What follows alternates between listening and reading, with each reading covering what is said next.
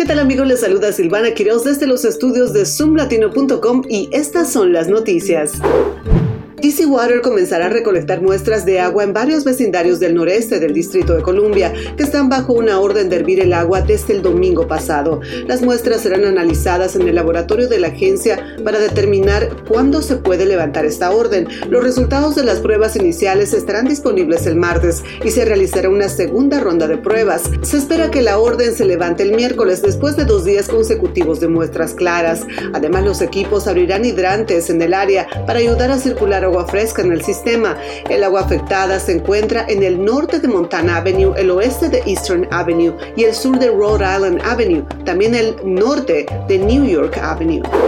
Una nueva ley en Maryland prohibirá a los agentes de policía realizar una búsqueda basada únicamente en el olor a marihuana, pero los críticos afirman que esto será perjudicial para la seguridad pública. El proyecto de ley HB 1071 fue aprobado justo antes de la medianoche en el último día de sesión legislativa. El líder de la minoría de la Cámara de Representantes, Jason Buckell, afirmó que el proyecto de ley es una mala idea, mientras que el fiscal estatal del condado de Montgomery, John McCarthy, está de acuerdo y dijo que se está incautando un número récord de armas de fuego ilegales en el condado de Montgomery y que el 80% de esas armas se encuentran durante una parada de tráfico debido al olor a marihuana se ha desarrollado una nueva aplicación que utiliza inteligencia artificial para detectar productos falsificados. La aplicación llamada Future Print analiza detalles minuciosos únicos de los productos y los convierte en una huella digital para determinar su autenticidad.